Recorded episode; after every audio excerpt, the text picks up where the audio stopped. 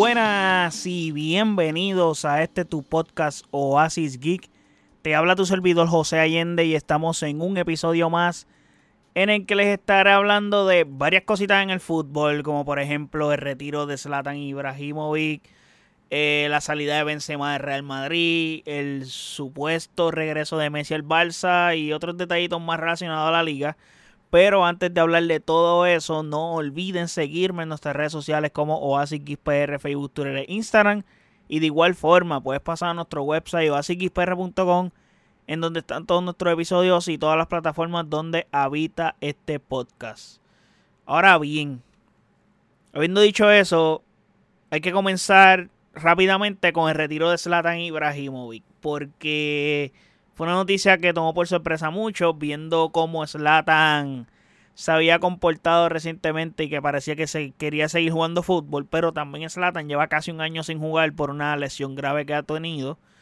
Y en teoría, se ha perdido casi toda la temporada. So, en el día del domingo, o ayer para mí, que estoy grabando esto lunes, Slatan en teoría estaba en su último partido como jugador del Milan en donde obviamente no jugó porque todavía está lesionado, etcétera, pero era su último partido presente siendo parte del club como jugador y se le hizo una despedida, etcétera, se le iba a vencer el contrato. muchas gracias, Slatan. Cuando Slatan va a hablar, pues Slatan decide dar la sorpresa de anunciar su retiro oficialmente del fútbol.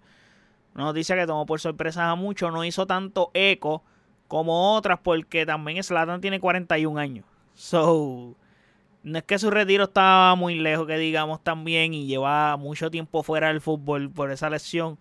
So, quién sabe lo que habrá pasado ahí también. Y, bueno, recuperarse de lesiones así de graves a tus 41 años es bien complicado para volver a jugar en un nivel tan competitivo como jugar fútbol a nivel europeo. Eso es bien difícil, pero Slatan es un tipo que se va a recordar especialmente por su personalidad como futbolista, más que otra cosa. Y es un delantero que tiene unas capacidades impresionantes, especialmente físicas. O sea, físicamente era ridículo la estatura que tenía, eh, la agilidad, la rapidez que tenía como jugador era algo brutal. Físicamente era un espécimen. Y tuvo una carrera interesante. Eh, creo que su carrera pudo haber sido hasta mejor, inclusive, de lo que fue. Bueno, jugó hasta en Estados Unidos y la rompió en la MLS. Que él vino a Estados Unidos como si estuviera en su prime. Y jugó superior a muchos.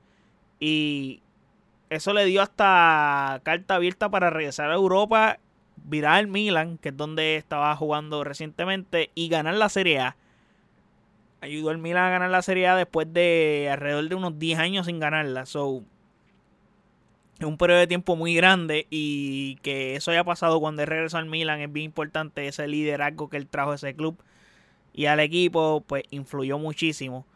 Un tipo que desde mi punto de vista, como les dije, pudo haber sido más grande de lo que fue como jugador.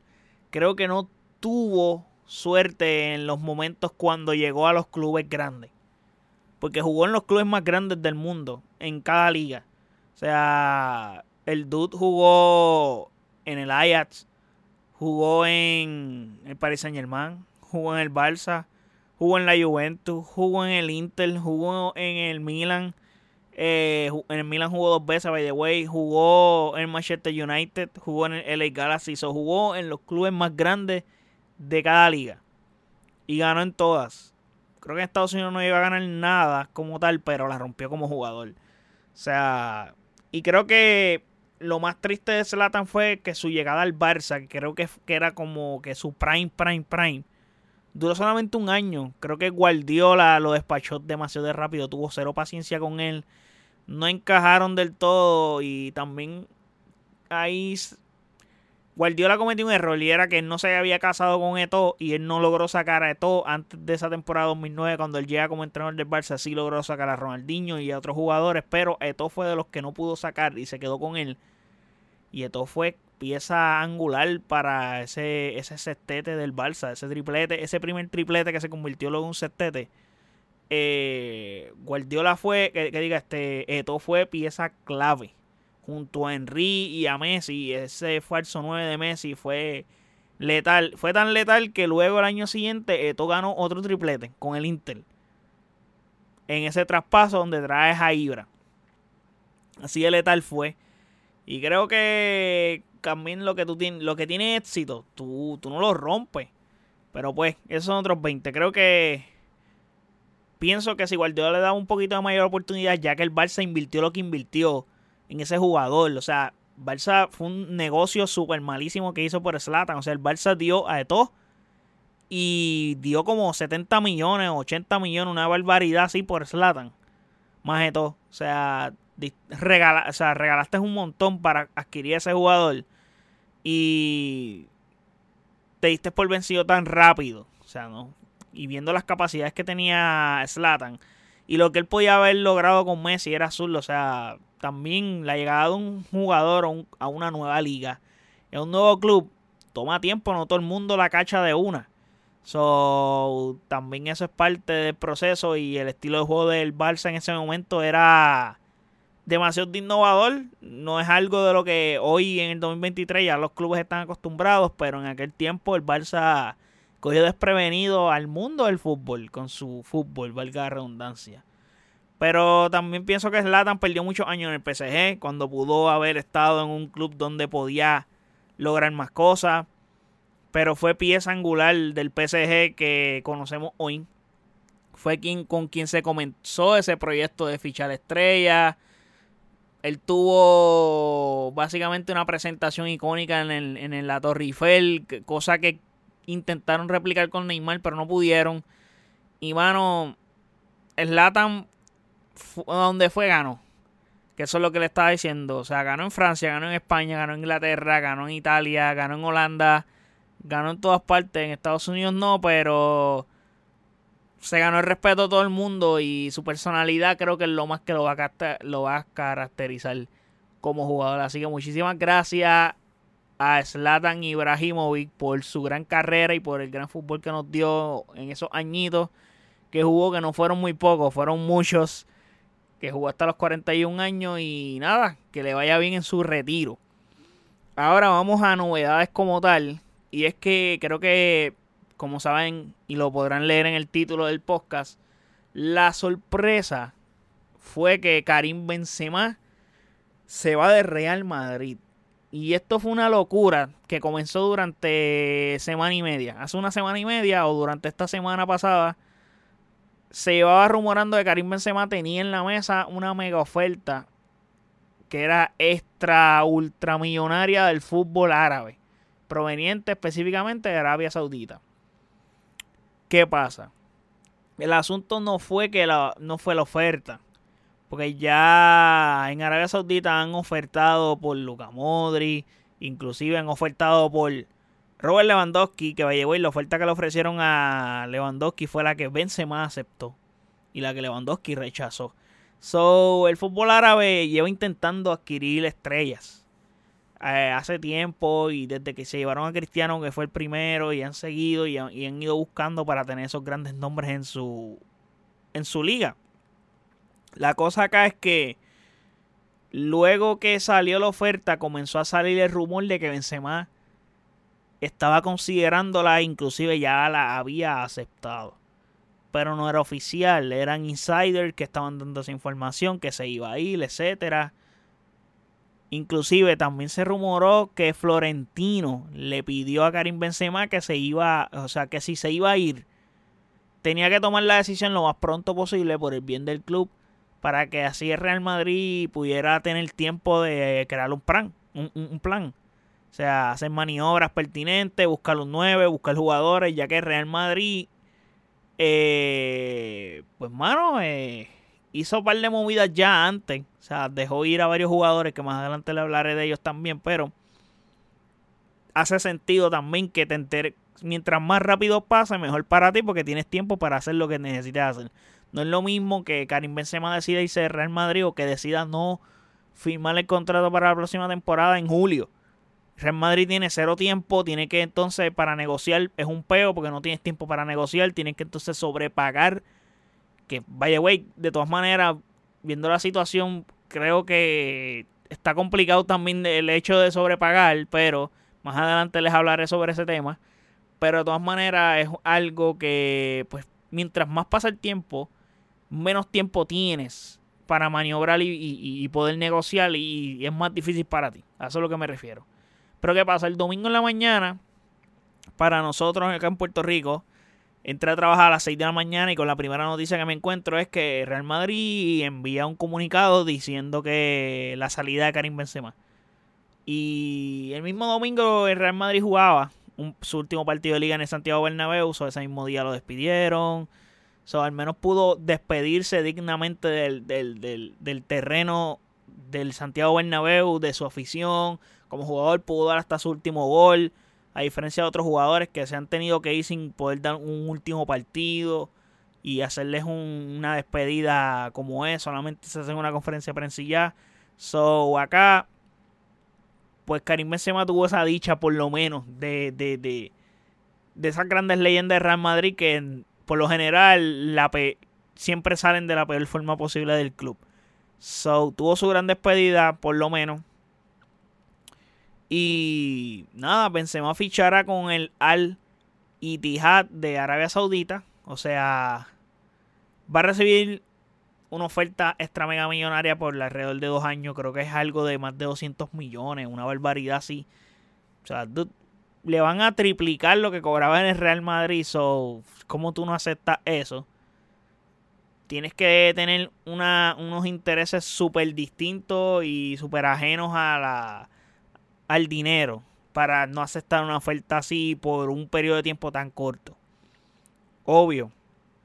Acá incluye que en esa propuesta, pues Arabia Saudita anda, que por eso también es que ellos andan bien agresivos con conseguir este tipo de jugadores y llevárselos a su liga, porque claro, ellos andan 20-30, queremos llevar el mundial a nuestro país, so queremos hacer el mundial acá en Arabia Saudita y en teoría andan comprando otro mundial con fichajes como este, llevándose esos jugadores para que sean estrellas en esta en esta liga. No te puedo decir, es una liga porquería realmente. So, para que sean embajadores de este país, etcétera. So, nada. Eso es parte del fichaje. Pero vamos a hablar de fútbol y lo que compete al Real Madrid como tal, que es lo que me importa por ser un equipo que pertenece a la liga y por ser un rival del Barcelona. Aquí Benzema hace algo que afecta al Real Madrid de manera grande. Su salida cogió de sorpresa al, a Florentino Pérez, al Real Madrid, a todos los fanáticos, etcétera, porque Benzema tenía una cláusula de autorrenovación al ganar el Balón de Oro. Benzema ganó el Balón de Oro, el reciente Balón de Oro, que fue durante esta temporada que pasó. Obviamente, el Balón de Oro que le entregan es de la temporada anterior, pero eh, cabe recalcar que se lo entregaron durante esta temporada después que sale, con, ya corriendo esta temporada, porque creo que fue como en septiembre, octubre que le entregan el balón de oro. Anyway, al recibir el balón de oro, pues creo que había una cláusula en su contrato que lo que automáticamente podía renovar su contrato. Inclusive Karim Benzema por ir, por no aceptar eso irse, le tienen que pagar una indemnización, algo así, a donde se vaya a ir, whatever. So maybe Real Madrid pueda sacarle algo a Karim Benzema. Eso no está 100% claro, pero fue algo que escuché y leí. So, ¿en qué afecta la salida de Karim Benzema? Pues, mano, tenía entendido que Real Madrid tenía planeado y buscar un reemplazo para Karim Benzema la próxima temporada. No ahora. No para esta temporada, sino para el verano del 2024. Eh, mano, ahora tienen que buscar no solamente un recambio para Benzema, sino que tienen que buscar el reemplazo de Benzema, porque eso es lo que Real Madrid, lo que se estaba diciendo y rumorando las últimas dos o tres semanas antes que saliera lo de Karim Benzema, que era que Real Madrid estaba buscando jugadores que pudieran ser backup de Benzema. Inclusive Real Madrid ya liberó espacio en su, en su club, en, eh, en jugadores, porque dejó libre a Mariano, que Mariano nunca jugaba. Inclusive llegaron a un acuerdo con Eden Hazard, un jugador que pues Real Madrid tuvo que literalmente comprarle su contrato y se ahorraron unos 7 millones que pueden parecer poco, pero 7 millones sirven para pagarle salario a otro jugador a ese nivel. So, 7 millones son 7 millones, es mejor que nada. y para que tener un jugador que ni el mismo entrenador quiere, so mejor me, me deshago de él y no va a jugar y whatever. So, bien por el Real Madrid en ese sentido. Entonces, se barajan varios nombres en la mesa. ¿Qué pasa?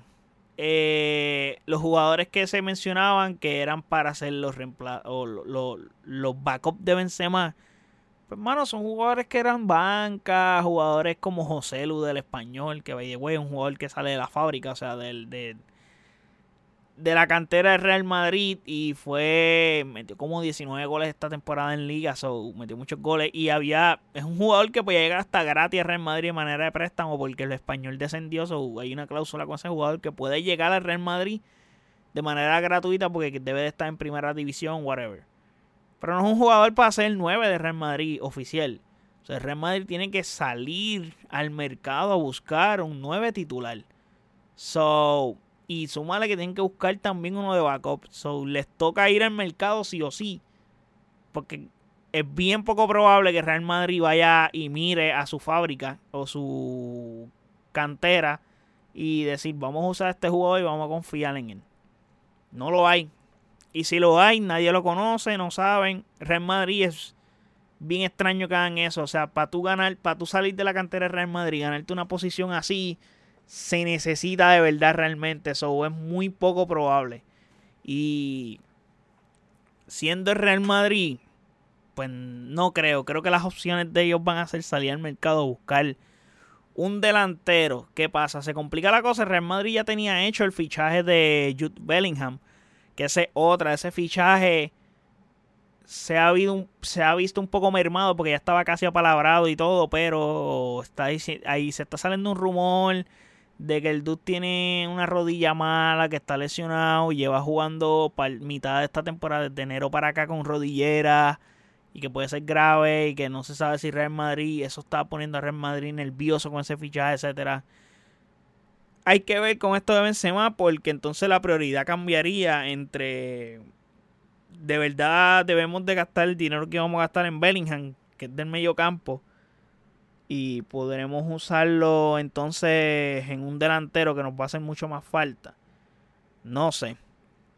Creo que Real Madrid tiene decisiones complicadas que tomar y veremos a Florentino moverse. Este mercado de fichaje, de va a ser bien interesante porque Real Madrid hace tiempo no se mueve como se va a tener que mover esta temporada, este, eh, esta temporada muerta. So, Florentino va a tener, si va a ir a buscar un delantero top, va a tener que sobrepagar.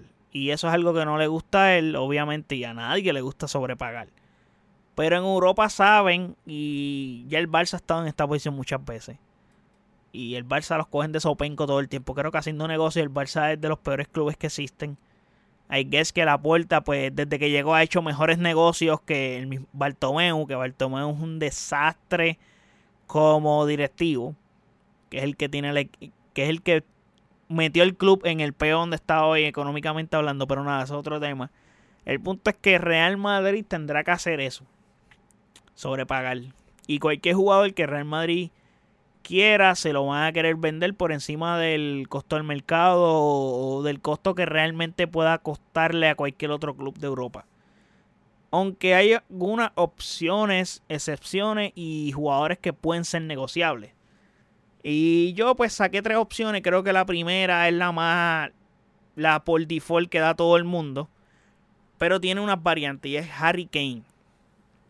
Porque todo el mundo menciona a Harry Kane y yo también coincido. Y es que el jugador que para mí tiene el perfil más parecido a Karim Benzema. No es Karim Benzema. Pero es un jugador que se parece mucho en cuanto a su perfil. Puede llegar al medio campo a recuperar. Puede abrir espacio para los, los jugadores de banda puede hacer buenos pases, es un killer en el área también. Y Harry Kane realmente tiene, tiene vibe de ser madridista. O sea, yo pienso, si Karim Benzema no hubiese sido lo tan bueno que fue, Harry Kane hubiera llegado al Real Madrid hace cinco años atrás.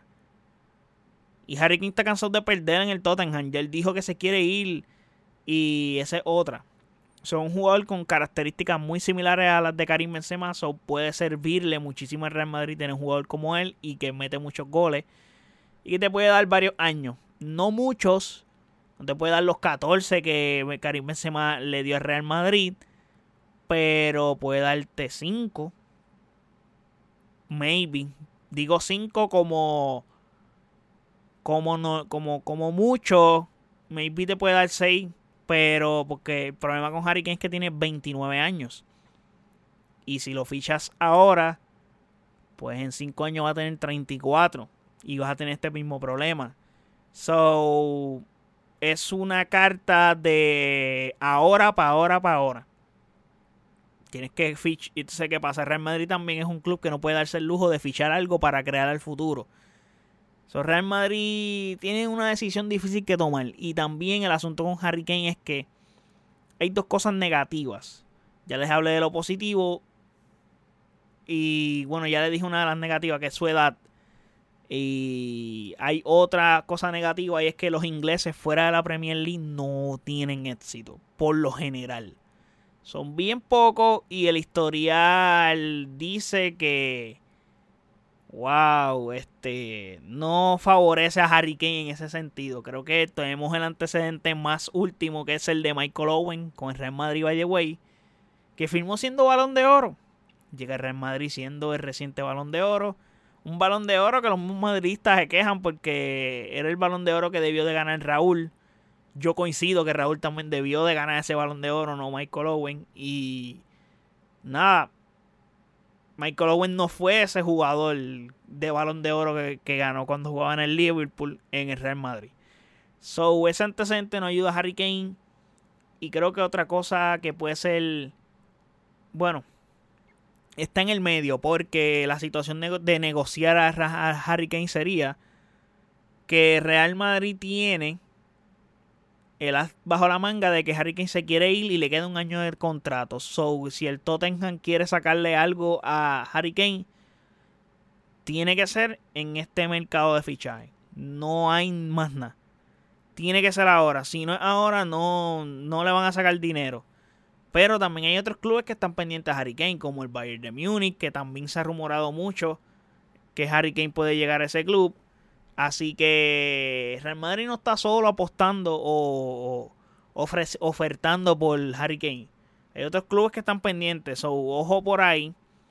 Pero la otra es que el Tottenham sabe que Real Madrid tiene la necesidad, o va a querer sacarle el mayor dinero posible a Real Madrid por la necesidad que tienen. So hay que ver cómo Real Madrid hace esa negociación pero hay margen, hay margen de que puedan llegar a un punto medio y puedan sacarle una, un precio razonable. Y viendo cómo Florentino Pérez negocia, yo apostaría más en la capacidad de negociación de Florentino Pérez en esta negociación que la que puede tener el dueño del Tottenham, que es medio complicado porque ya Real Madrid también ya tiene experiencia con esto, con Gareth Bale, con Luka Modric. So, apostaría por Florentino Pérez en este caso. También yo tengo como otra opción que, bueno, el Real Madrid podría ir detrás de Víctor Osimhen del Napoli. Tuvo una temporada impresionante. Es un fichaje que está, para mí, creo que está bien difícil. Creo que es el más difícil de todos los que les voy a mencionar.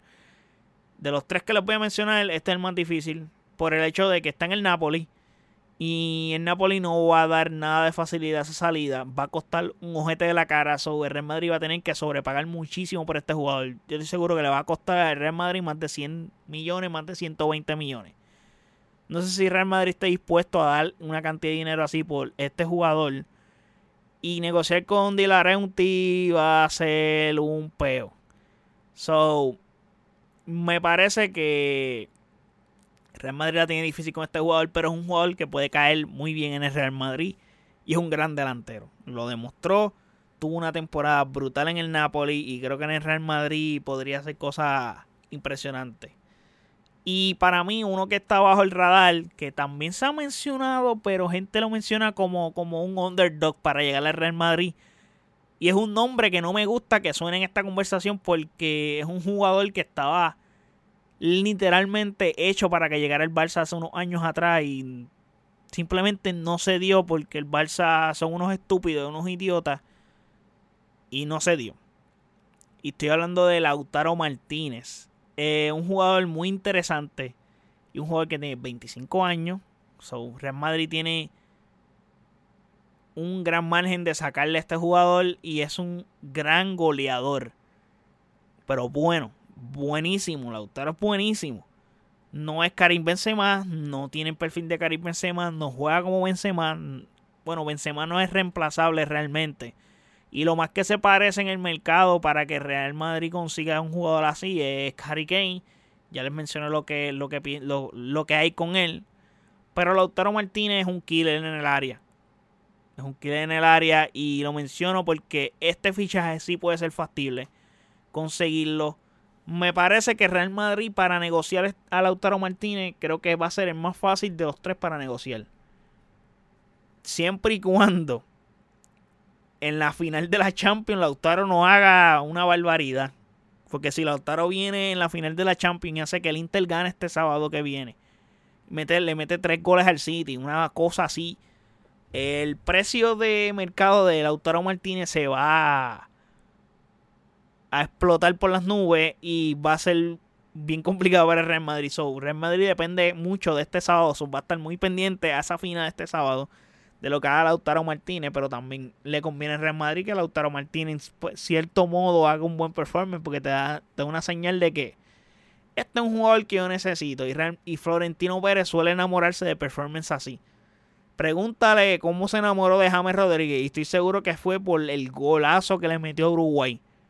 Que la baja con el pecho y termina metiendo una golea impresionante, siendo que ese gol sea el gol del Mundial de Brasil 2014.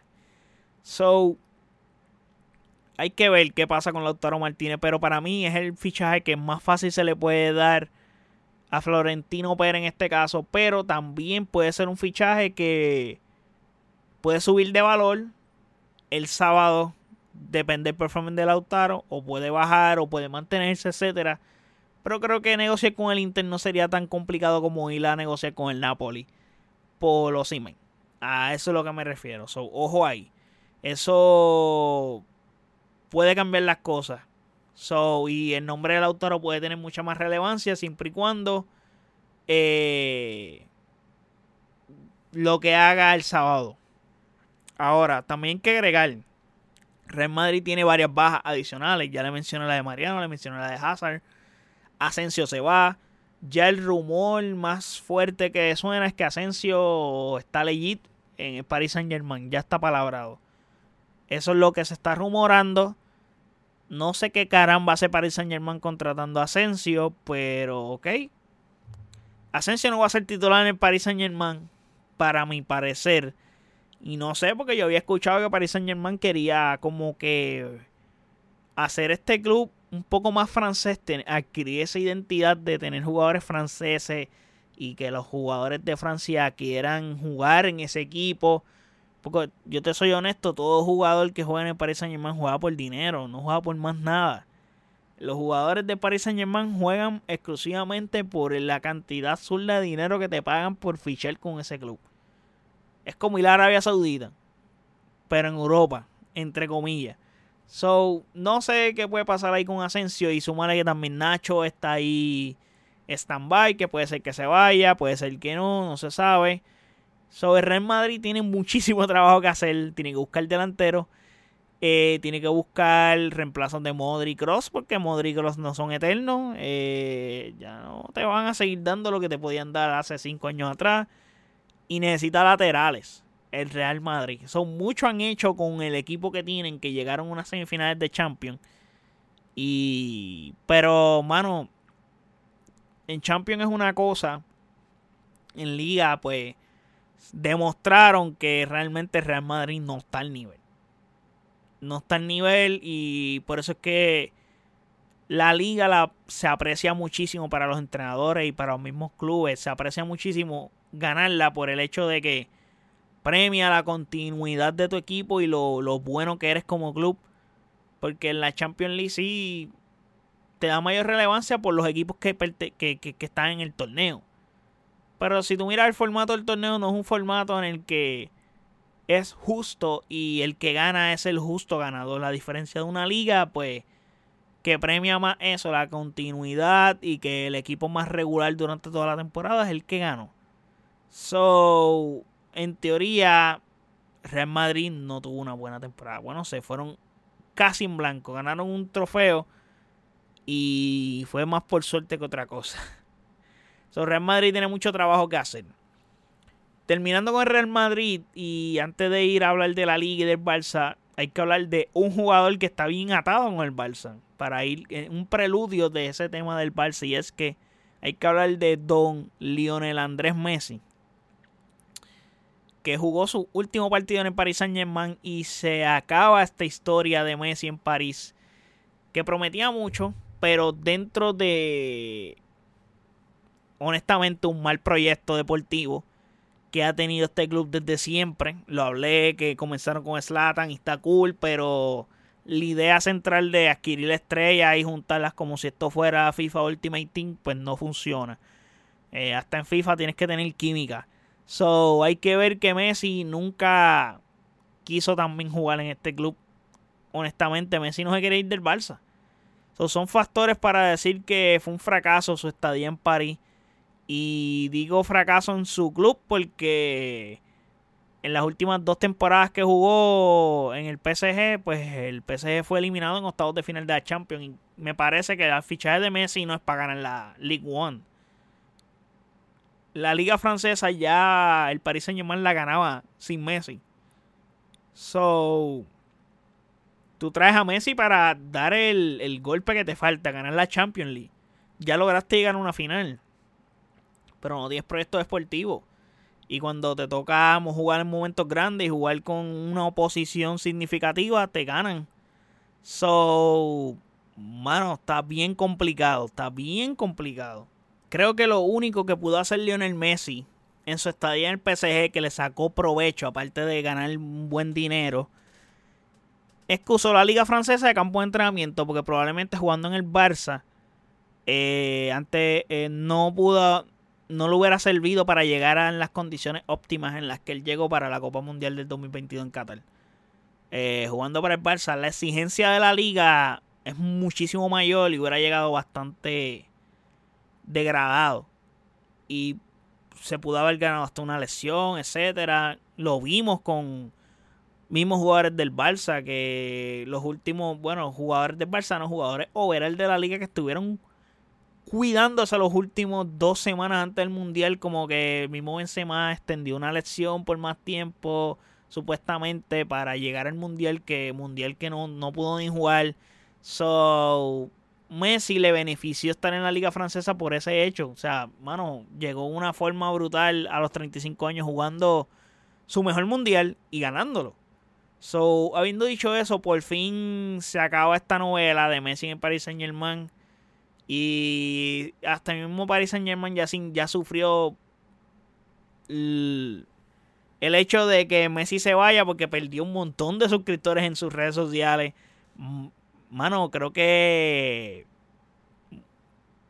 es una cantidad absurda la que perdieron, porque estoy pensando en un número que yo había escuchado, pero no lo recuerdo, son, no quiero dar un número random, pero perdieron una cantidad muy significativa de seguidores, en, por ejemplo, en Instagram.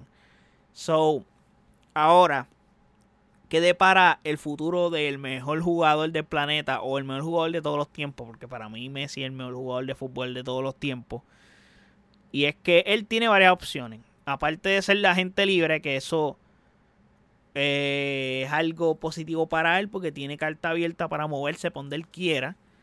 Pero tiene varias opciones en la mesa, por lo que sabemos hasta el momento, y todo depende de él y lo que él quiera hacer y cuáles son sus intereses y qué es lo que más le importa. So ahora. Messi tiene una mega oferta ultramillonaria de Arabia Saudita como la tiene, como la tuvo Benzema que hace esto como la de Cristiano Ronaldo. Creo que la de Messi es mayor que la de cualquiera. Pero tiene un año. Y esta oferta no se tomaría en cuenta siempre y cuando eh, Messi no estuviera ligado con nada relacionado a ellos. Pero Messi fue hasta suspendido por el Paris Saint Germain por un viaje que hizo a Arabia Saudita, by the. So, eh, le estaba ojeando las cosas por allá. So, que no, a mí no me va a coger de zángano diciendo, bueno, es que yo tengo un viaje planeado, Messi, no me puedes mentir así. Andas viendo el panorama y viendo las aguas a ver qué decisión tomar. Esa es una, y por eso es que está eh, eh, esta carta en la mesa es importante. No es una carta que porque Arabia Saudita no es atractivo. Realmente no es atractivo. Lo único atractivo que tiene Arabia Saudita es el dinero, porque la cantidad es absurda la que le van a dar. So, aparte de esa cantidad absurda que le van a dar a Lionel Messi, está ir a la MLS en el Inter de Miami, que por años se ha dicho, y el mismo Messi ha dicho que ha expresado su deseo de jugar en la Liga de Estados Unidos un tiempo. Y él le gusta Estados Unidos cuando está de vacaciones, suele venir a Estados Unidos y está un tiempo acá. Y creo que Messi quiere llegar al Mundial 2026 porque quiere vivir esa experiencia en Estados Unidos y para él va a ser impresionante vivir ese Mundial acá. Y la Copa América que se va a jugar acá también, so, tras que quiere defender su título. Para mí, yo creo que lo ideal hubiese sido retirarse después de esa Copa del Mundo para cerrar con broche de oro y como que ese último momento, jugar ese juego en Argentina por jugarlo para celebrar con la gente la Copa del Mundo, pero luego de ahí retirarse. Para mí eso hubiese sido lo mejor para cerrar esa carrera y estar tranquilo. Pero Messi todavía, como también se siente más relax y tiene ese espíritu de querer seguir compitiendo y querer seguir defendiendo la, la camiseta Argentina. Y creo que es cuando más disfruta jugar el fútbol, cuando juega con Argentina. Más que en cualquier otro lado. Y Messi se siente en Argentina como no se había sentido nunca jugando el fútbol actualmente. So, eso se le nota. So, eso es algo que él quiere hacer, intentar incursionar en el, en el fútbol de Estados Unidos. Hay otra opción que es intentar incursionar en otro club top de Europa y seguir compitiendo por la Champions y por cosas grandes. Pero para mí esta es la menos probable. Creo que esta no tiene ni, ni, ni, ni, ni pies ni cabeza. Esta no tiene ni opciones. Por varias razones. Y es que cualquier club top de Europa en su proyecto deportivo, todo el mundo quiere tener a Messi, pero cuando piensan cuánto nos va a costar tener a Messi, cuánto es el salario y cómo va a cambiar nuestro esquema eh, en la cancha, pues, y por un jugador que lo vamos a tener uno, dos años. So, ¿valdrá la pena? Creo que hay jugadores, hay clubes que toman eso en consideración y ahí es que la balanza está complicando. Es como que tú vas a fichar a Messi y lo tienes por 10 años. No, estás fichando a Messi con 35 años. So es bien difícil y complicado tomar esa decisión cuando eres, por ejemplo, Liverpool. Obviamente el Liverpool no, no va a hacerlo porque el Liverpool ni en Champions va a competir. Pero, por ejemplo, que sé yo, Manchester United, Manchester City, que sé yo, un equipo así. A eso me refiero. So, para mí, esta opción no, no hay break. Y por último, una opción que para por el momento, en el día de hoy, es la opción que más cerca está de ser la decisión que Messi va a tomar. No es porque yo quiero que él tome esa decisión, esa es una razón. Yo quiero que él tome esa decisión porque en mi club y qué más que tener el mejor jugador de todos los tiempos y el mejor jugador de la historia de nuestro club volviendo a casa. Y pero también es porque por lo que ha pasado recientemente como tanto lo que pasó en el día de hoy. cada vez este rumor se hace más run run y se convierte en algo más real y genuino. Y es que hoy Jorge Messi, que es el padre de Messi, se reunió con Joan Laporta. Y al salir de esa reunión con Joan Laporta, con los periodistas encima y todo el revolú, le, él expresó Jorge Messi que ellos quieren regresar a Barcelona. Pero hay muchos factores que tienen que darse para que eso pase. ¿Cuáles son los factores? Pues, mano, el Barça tiene que. Para hacer. El Barça tiene que primero ofrecer un, algo. Que creo que eso no se ha dado. Según los reportes, el Barça no ha ofrecido oficial, o sea, oficialmente no ha hecho una oferta en la mesa de Messi. Para decirle, mira, son tanto por tanto. Eso no ha pasado, según los reportes. Hay que es que esa conversación era para eso. No se sabe. ¿Por qué el Barça no lo ha hecho? Porque no sabe cuánto puede ofrecer. Porque el Barça está esperando el ok de la liga para que le digan si puede hacer maniobras o no. El Barça tiene que liberar, eh, liberar masa salarial. Los rumores que hay es que Ferran Torres está en la lista, Ansu Fati está en la lista, eh, que sí está en la lista, inclusive hasta Christensen. Me parece que Christensen es un jugador que debe ser intocable ahora mismo en el Barcelona. Eh, que sí, pues mejoró en el club. Yo pienso que, pues, mano, si le puedes sacar una cantidad muy significativa a este jugador, pues es una ganancia. Ansu Fati, pues DH, esta duele porque Ansu Fati es, un, es algo a futuro. Pero creo que ya el Barça está medio rendido y el Barça necesita dinero. So me parece que el Barça va a tratar de, de hacer todo lo posible de adquirir a Messi. Y creo que Ansu Fati va a ser sacrificado. Y si el Barça le traen 50, 60 millones por Ansu Fati, el Barça los va a aceptar. Yo creo que por ahí está la cosa. Y por Ferran Torres Creo que Ferran lo veo más quedándose en el Barça que yéndose porque Ferran Torres no, está saldo. O sea, Ferran Torres costó como 60 millones y creo que habían unos que eran por variables o... Creo que si Ferran tú le sacas 30, 40. Y eso es mucho porque el performance de Ferran no vale eso. Lo que ha hecho en el Barça no vale ni, ni lo que costó. So, sería para el Barça una mala negociación dar, venderlo por menos. No hay ganancia ahí. So, en los libros no va a cuadrar. no va a verse bien. Súmale que ahora Javier Tebas le preguntaron. Y lo vi en un video porque lo vi. Le preguntan, ¿tú crees que Messi pueda regresar a la liga? Y el tipo se pega a reír que él es el presidente de la liga y dice esto. Esa pregunta no es para mí, esta pregunta hágansela al Barcelona. Como que tirando la bolita, como que mira, dando la teoría y dando la verde a la vez, diciendo el fichaje si no se da no es mi culpa. No es culpa de la liga, yo no tuve nada que ver. El Barça es el que tiene que ver ahí. Si no se dio fue porque el Barcelona no quiso. Pero aquí está la situación y estoy seguro de que Messi no quiere esperar todo el verano para saber dónde va a jugar. O sea, el Barça está en, está en contra del reloj para llevarle una propuesta para que Messi pueda regresar. O sea, y también al final del día la decisión es de Messi. So, hay que ver qué ocurre ahí. Pero esto puede servir también para que para Messi buscar más dinero. Que yo dudo que esto que esto sea así realmente, porque como la gente sabe lo que significa para Messi el Barça, So, que Arabia Saudita, Inter de Miami o lo que sea que le ofrezcan dinero, pues tengan que ofrecer más. Porque el Barça está ahí. En la mesa y está bien close de poder cerrar un acuerdo con Messi.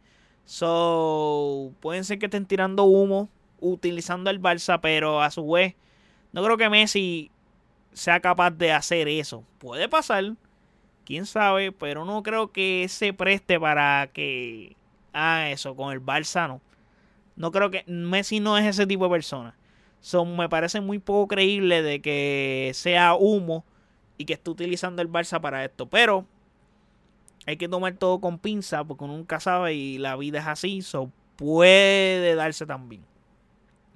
Así que al final del día hay que ver qué pasa con Lionel Messi. Si regresa el Barça no, les estaré informando aquí en podcast sobre eso. Y para ir terminando, que ya este episodio ha sido larguísimo, pero es que tenía que hablar de par de cosas y un par de temas.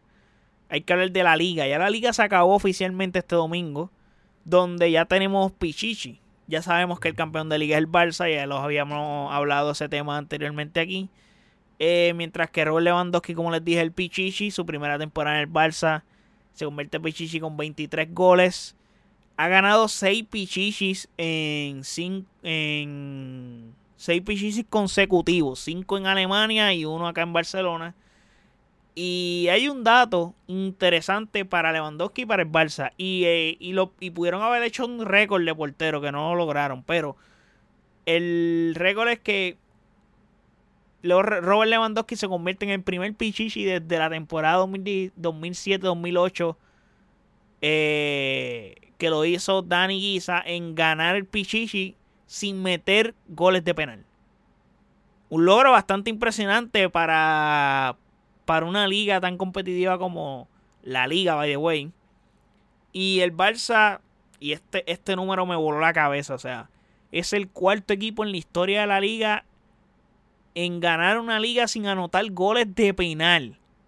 Si ustedes están escuchando, en 38 partidos, el Barça no anotó ni un solo gol de penal. Este número yo no lo tenía en ningún lado y es la primera vez que lo hace un club desde el 1941-42 que lo hizo el Valencia. O sea, han pasado alrededor de 81 años para que el Barcelona eh, y un, o un club de la liga gane una liga sin anotar goles de penal. Qué barbaridad. Gracias a Dios que el Barça lo ayudan los árbitros. Porque mira qué barbaridad que ganemos. Que no hayamos anotado ni un solo gol de penal. Y no es que no nos han pitado penal, lo que pasa es que no los hemos metido. Los que hemos, los que hemos pateado. Pero nada. La liga. Así quedaron los cupos de Europa. Barcelona, Real Madrid, Atlético de Madrid, Real Sociedad. Esos cuatro entraron y hay un quinto, que es el Sevilla. Para los que no saben, hay cuatro cupos que entran en la liga. El quinto puesto entra a Europa League, que es el Villarreal, y el Betis son quinto y sexto. Y el séptimo puesto, que es el Osasuna, entra a la Conference League. ¿Qué ocurre? El Sevilla entra a la, a la, a la Champions porque ganó la Europa League y el ganador de Europa League automáticamente tiene un pase directo para la Champions League. So, el Barcelona va en Barcelona. La liga va a tener cinco representantes en la Champions League. Va a ser bien interesante eso. So, el Sevilla ganó ese torneo. So, me pareció impresionante también. Es el rey de ese torneo. Ganó 7. So, eso es bien importante. So, para terminar. Ah, equipos que descienden, el Valladolid, el Español y el Elche. El domingo fue interesante porque el Valladolid estuvo fuera del descenso varias veces en la tarde por los resultados de los partidos y varias veces en la tarde estuvo en el descenso hasta que, pues obviamente cuando se acabaron todos esos partidos, pues terminó en el descenso. Con el Almería que estaba por ahí también chocando con ellos, etcétera. Son varios clubes que estaban ahí peleando por evitar el descenso. Y desafortunadamente para el Valladolid fueron ellos los que cayeron en el descenso junto al Español y al Elche. Para terminar, no hablé de esto en episodio hace, hace dos semanas, pero tengo que hablarlo. El Barcelona se despidió del Camp Nou. Ya que el proyecto Spy Barça comenzó, las obras están estimadas a terminar a mediados del noviembre 2024 y por suerte el Barça jugó su último partido en el Camp Nou ganando y despidiendo a dos leyendas del club, porque hay que decirlo, son dos leyendas del club, como ya les mencioné de sus salidas, que son Sergio Busquets y de Jordi Alba, que ya jugaron sus últimos partidos con la camiseta del Barça en Camp Nou y, y fueron sus últimos partidos con el Barça. So, siendo para mí los mejores jugadores de todos los tiempos en sus posiciones. O sea, Sergio Busquets como medio centro y, y Jordi Alba como el mejor lateral izquierdo en la historia del Barça. So, por suerte el Barça tendrá un estadio backup. Esta situación es bien poco probable que pase con muchos clubes del mundo cuando esto ocurre porque que tu propio estadio lo uses, lo estés remodelando y que tengas un estadio backup, eh, tienes una, una suerte brutal que esto te ocurra y el Barça pues la tiene. Lo único que pues obviamente están sus situaciones. El Barça va a jugar en el Estadio Olympic Louis Company que queda cerquita del Camp Nou, by the way. Y este estadio es el, o sea, o fue el estadio central de las Olimpiadas de dicho país que se realizaron en el 92, las Olimpiadas de Barcelona en 1992.